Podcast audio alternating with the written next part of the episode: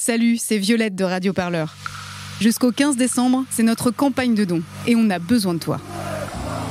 Depuis 5 ans, nos journalistes t'emmènent aux quatre coins du pays pour vivre les combats, les espoirs et les joies de celles et ceux qui se mobilisent pour changer le monde. Et tout ça sans milliardaires pour payer nos salaires Et pour que ça continue, on a besoin de ton soutien. Rendez-vous dès maintenant sur radioparleur.net slash don pour soutenir le seul studio de podcast qui ne lâchera jamais l'affaire. Radio Parleur, le son de toutes les luttes.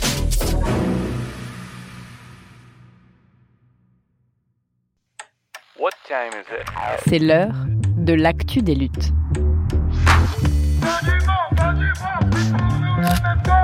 Un podcast de Radio Parleur. Le son de toutes les luttes.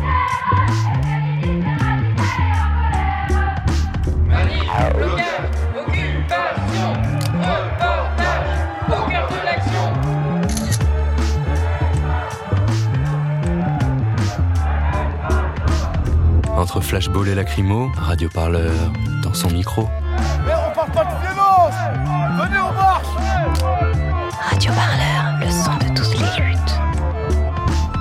Salut, vous êtes bien dans l'actu des luttes, votre podcast de reportage au cœur des luttes sociales. Sans plus attendre, on vous propose l'avant-dernier épisode de Gilets jaunes. Si vous avez raté les deux premiers, vous les retrouvez sur votre flux de podcast L'actu des luttes.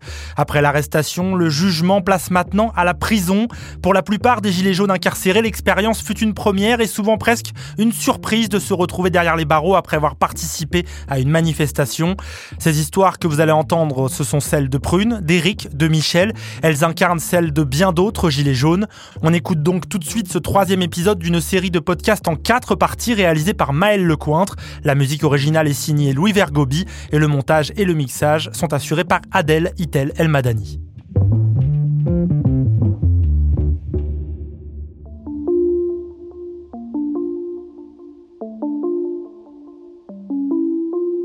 Dans le deuxième épisode, Eric, Prune et Michel racontaient leur jugement pour des faits en lien avec le mouvement des Gilets jaunes. Et l'avocat Matteo Bonaglia nous expliquait qu'un gilet jaune au tribunal, c'est pas vraiment un prévenu comme les autres. Et une fois en détention, c'est pas non plus un ou une prisonnière comme les autres.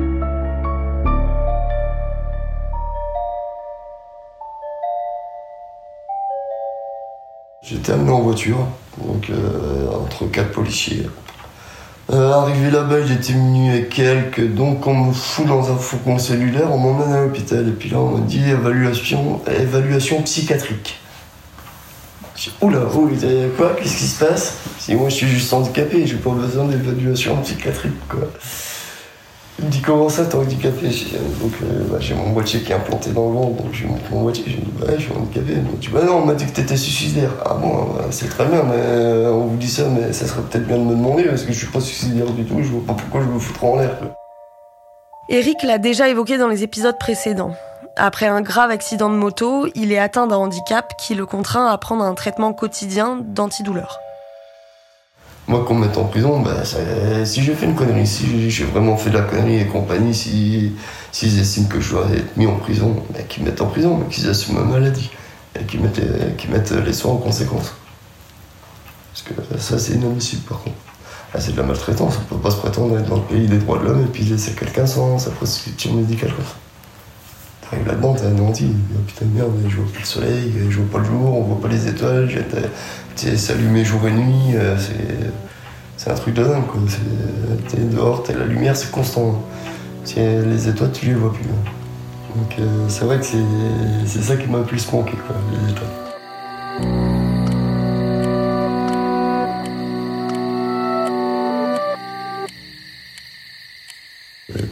Dire que, euh, en l'occurrence, euh, j'ai été mis là-bas pour association de malfaiteurs. Donc c'est vrai que tout de suite, euh, dans mon malheur, ça en impose un peu et on n'est pas trop venu me chercher. Bon, bah, ils sont pas venus, dans mon malheur, ils sont pas venus me casser les couilles. Si on se laisse pas aller à la déprime et compagnie, qu'on s'intéresse un petit peu à la vie carcérale, mais on sait tout de suite un petit peu comment s'en sortir. On a les bonnes cantines, on sait un petit peu comment ça fonctionne. C'est un petit système dans le système, quoi. Donc c'est vrai que bah, j'avais cette chance-là de, savoir déjà comment ça fonctionnait. à dire dans mon malheur, je suis tombé à Mont-de-Marsan. C'est une prison euh, qui est privée. Je me suis retrouvé au, quartier MA2, donc j'étais dans le quartier Respecto, quoi. Le quartier Respecto, c'est une expérimentation qui a lieu dans deux prisons en France, à Mont-de-Marsan et à Villepinte, en région parisienne. Le principe, c'est que les détenus signent un contrat basé sur le respect des autres détenus et des surveillants. Ça leur accorde des avantages qu'ils n'auraient pas eu dans le cadre d'une incarcération classique. Euh, bah, on avait cellule ouverte du matin au soir, euh, c'était impeccable, fermé juste entre midi pour le repas. Euh, J'étais à la cellule 115, bah, je, je, portais bien mon numéro parce que tout le monde venait boire le café, c'était très bien. Impeccable. Au bout, de, ouais, au, bout de, au bout de trois semaines, je crois que je connaissais tout le monde dans le bâtiment. Et bah, il n'y a pas que des pourris en tôle en fait, final. Mais, voilà, après, c'est un, autre système, c'est un, un, autre microsystème dans le système aussi. Quoi. Voilà, bon, bah, c'est sûr que c'est pas cool d'être en prison, mais. Euh, j'ai fait de la prison à Metz, à Queuleux, où on avait du givre, qui, on avait des stalactites de givre sur les vitres en hiver. Euh, mon morceau à côté, c'est un palace. Un palace. Le centre pénitentiaire de Metz, c'est justement là que Michel arrive avec son frère en novembre 2019. Ils vont tous les deux purger une peine de deux ans.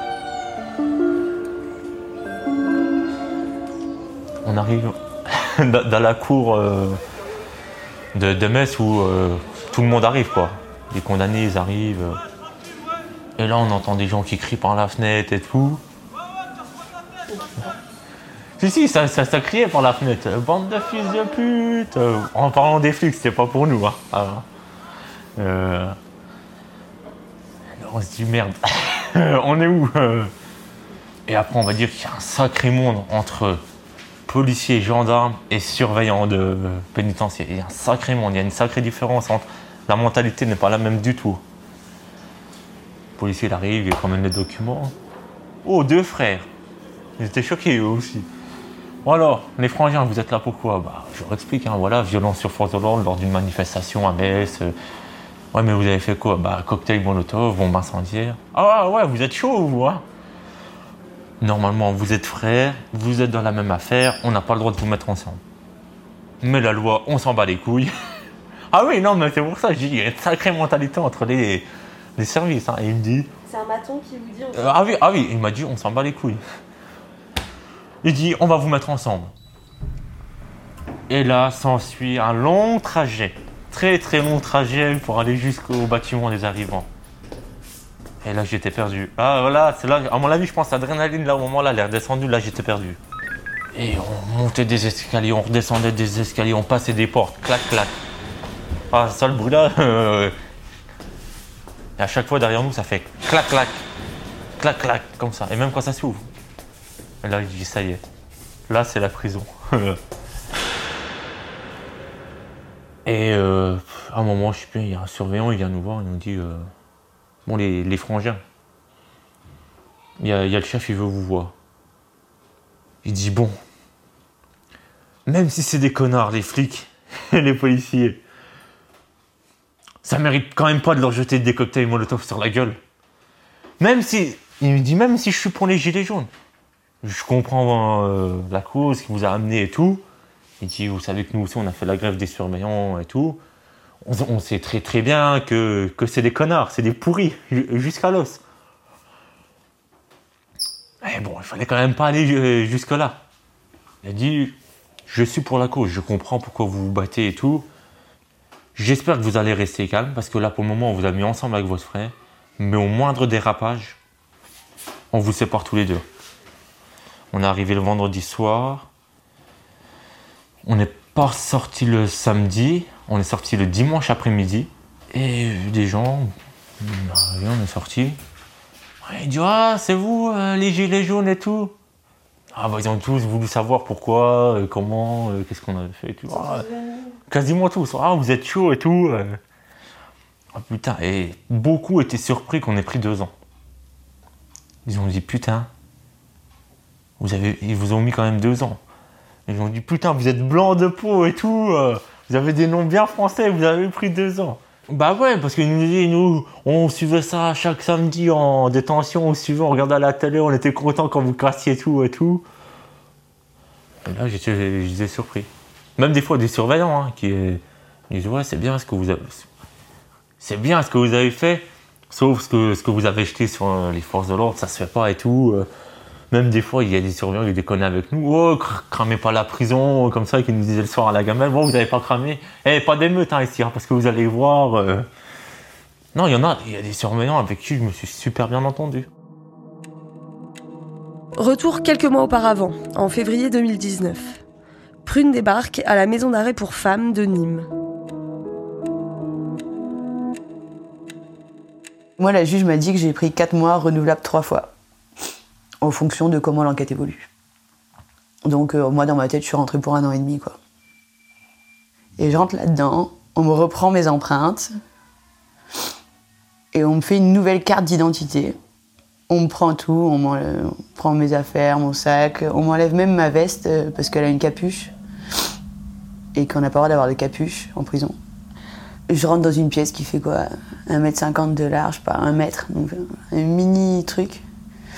Et euh, là, il y a une matonne qui rentre et qui me demande de me déshabiller complètement. Et euh, de me pencher, de. Elle regarde mon anus, de tousser. Elle me fait une palpation, vraiment, c'est inhumain.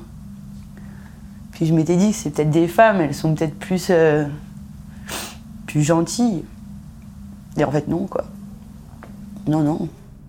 Puis vient le moment pour Prune de rencontrer sa partenaire de cellule, une femme qu'elle surnommera plus tard Chaussette.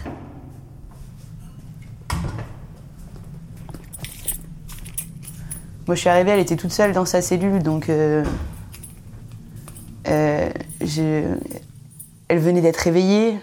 Enfin, en fait, pour moi, j'arrivais dans le pire moment. Je me suis dit qu'elle allait me détester, en fait. Que. Ça allait être horrible. Et en fait, euh, le maton ferme la porte. Et même pas cinq minutes après, ma co-détenue, elle me demande pourquoi je suis là. Et j'ai dit, bah, parce que je suis gilet jaune et j'ai dévissé une barrière de péage. Et là, elle va à la grille de la fenêtre et elle hurle Les filles Ça y est On a notre première gilet jaune Et là, un truc de ouf, mais vraiment une sensation. Tout, toutes les filles de la prison se sont mis à crier en même temps des chants de gilets jaunes. Elles étaient toutes là, on est là, on est là. Et des larmes aux yeux, moi je pleurais et je chantais avec elles dans la prison. Et en fait, je me suis sentie euh, acceptée et presque même fière au final d'être là avec elles.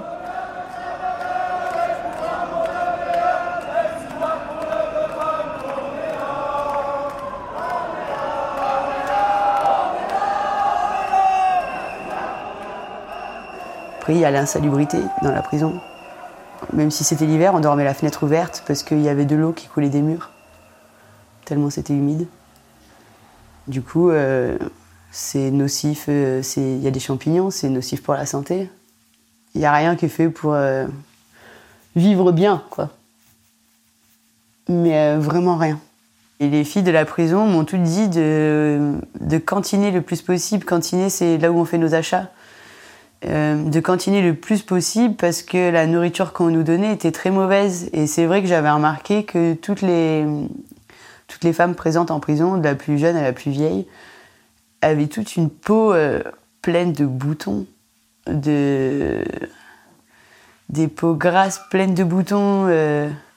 Elles m'ont dit que voilà, la nourriture, il fallait éviter d'en manger le plus possible de cette nourriture-là. Et euh, surtout qu'il fallait pas prendre les cachets qu'on nous donnait. Parce qu'ils euh, ils les donnent quasiment systématiquement à tout le monde. Et en fait, c'est des cachets qui font oublier un peu. euh, c'est des cachets qui nous droguent. Et euh, qui font oublier un peu qu'on est là. Et du coup, bon, moi, il passe, euh, il me donne un cachet, une espèce de cachet bleu, un neuroleptique. C'est un cachet. Euh, le premier jour où je l'ai pris, euh, ça m'a paralysé le corps, mais pas le cerveau. Juste pour pas que je fasse de, pour pas que je me suicide en fait. Du coup, euh, la première nuit, j'étais dans mon lit et je regardais le plafond et je pouvais pas bouger et j'arrivais pas à dormir.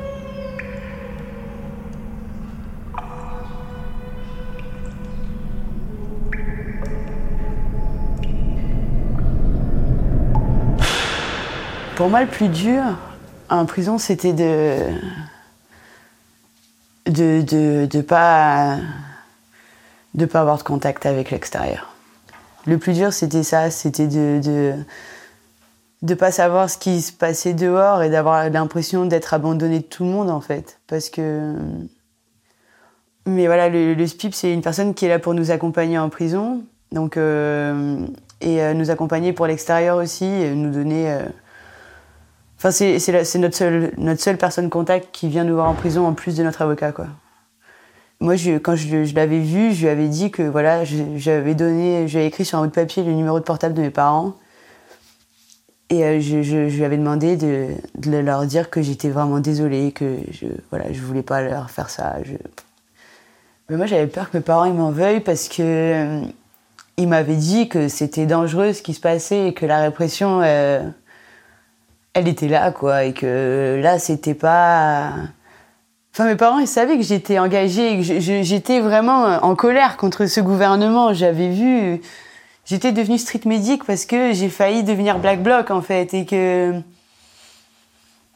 J'ai préféré être utile dans le mouvement euh, sans passer par la colère ou le pétage de plomb qui pouvait faire que j'allais faire une connerie. Que vraiment je m'excusais, euh, que je voulais pas qu'ils m'en veuillent et que je les aimais, quoi. Et elle est revenue me voir. euh, ah non, elle m'a fait passer un, dossier à remplir avec ma carte d'identité et à l'intérieur, elle avait glissé une petite fiche qui m'expliquait. Et euh, dans tout ce schmilblick de phrases, de mots qui étaient enchaînés, elle a réussi à placer une phrase discrète marquée euh, Votre père vous fait savoir qu'il vous aime. Et ça, là, c'était mon contact avec l'extérieur. Là, ça m'a rassurée. Là, j'avais le courage de faire mes un an et demi à ce moment-là, parce que je savais que j'avais pas détruit ma famille, quoi.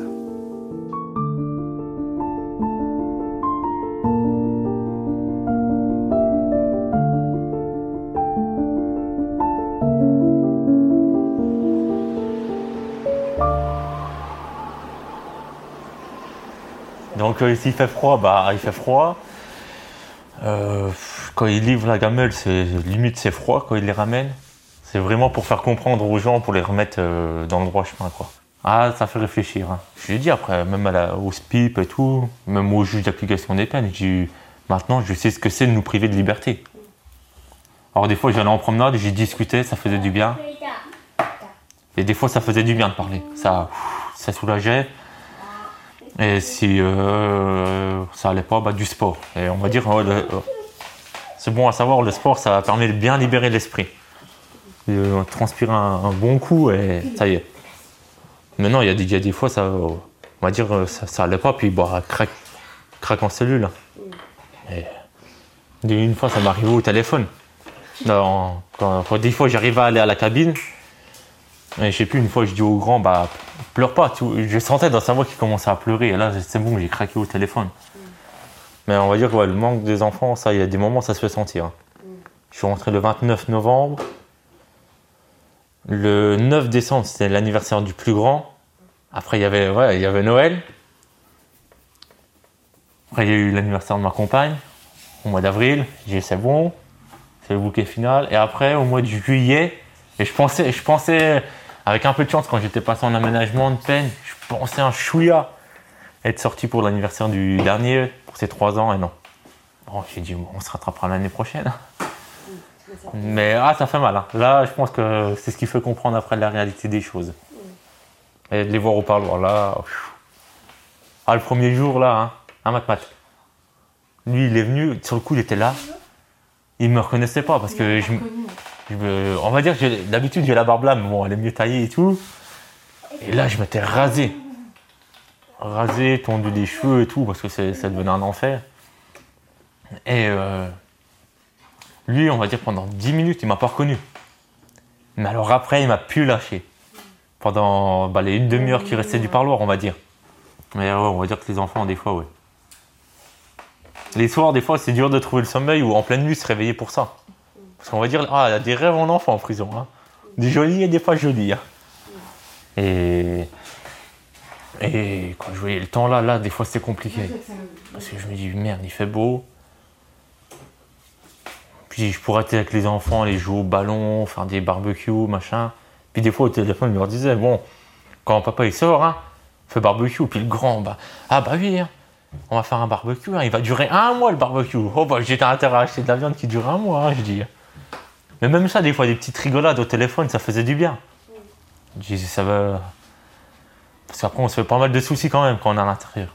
Je dis, eux, ils s'en font peut-être plus autant que nous, mais je dis, nous, à l'intérieur, on, s'en fait, fait, beaucoup. Je dis, lui, il est à l'école. Je dis, comment, comment il doit. parce que je sais qu'après, à l'école, ça s'est connu. Je dis, comment il doit le vivre? Parce que je sais qu'il y avait des, des, jeunes qui lui. qui lui, lui rabattaient, ouais, ton papa, il est en prison, c'est bien fait pour lui.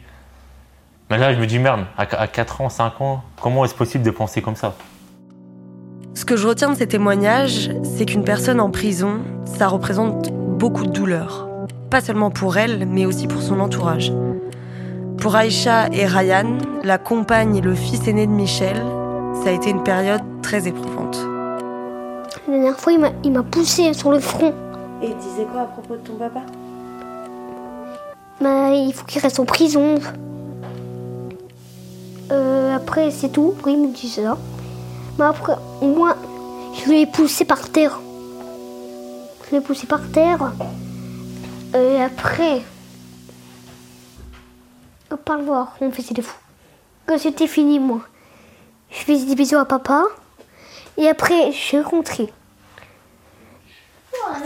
C'était maman qui était triste. Grâce aux enfants que j'ai tenus, il y a les enfants aussi, hein, parce qu'il y avait eux aussi. Hein, réclamaient beaucoup après leur papa, donc j'ai essayé de, gérer le truc. Mais euh, sinon, je sais, je sais pas comment j'ai fait pour tenir. franchement, je, je, sais pas. Moi, je lui avais déjà dit hein, que s'il tombait en prison, je le laissais tomber, euh, j'aurais jamais été le voir. Alors que c'est faux. Quand il était en prison, j'ai vu vraiment que c'était. Que, que, je l'aimais vraiment, que je pouvais pas me passer de lui en fait. je me démerdais pour aller le voir au parloir. Hein. J'allais le voir le, tous les mardis et les jeudis. Il allait le voir tous les mardis et les jeudis, il ramenait son linge, de lui et son frère, récupérer du linge pour le laver. Et je faisais ça toutes les semaines. En bus en plus. En bus. Je me suis démerdée. Démerdée toute seule. Même euh, le loyer, je le payais pas. Hein. J'arrivais, j'arrivais pas à le payer. Hein. Des fois, il fallait que j'envoie des sous. Et non. Venir aux besoins des enfants, je préférais que mes enfants aient à manger dans leur assiette et que j'arrivais à payer les trucs qu'il y avait à l'école Bon, ça va que le propriétaire que j'ai là, il était compréhensible, il savait ce que c'est, ce que j'avais, ce que j'étais en prison et tout ça. Financièrement, non, je, je m'en sortais, je m'en sortais pas du, tout. J'ai ramené quand même les enfants, comme il a dit, hein, le premier jour, je l'ai ramené au parloir avec les enfants. Euh, bah, il avait les enfants, il a craqué, hein, il, a, il, a, pris ses enfants dans les bras, il a dit qu'il s'excusait de ce qu'il avait fait, que et j'espère que les enfants ils pourront lui pardonner un jour, mais c'était vraiment, vraiment compliqué. Les parloirs, ouais, c'est vraiment. Même, même pour moi.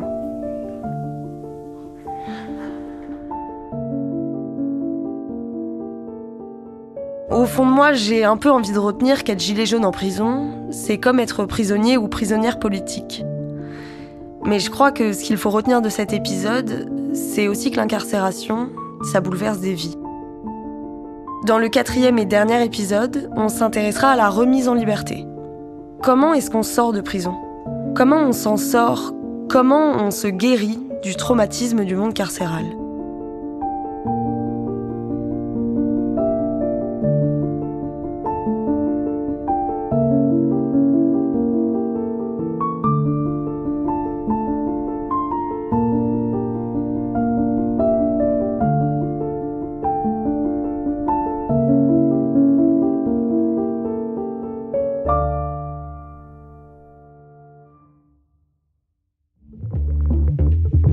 Les Jaules, épisode 3 dans l'actu des luttes sur Radio Parleur. Ne ratez pas les trois autres épisodes de cette série exclusive.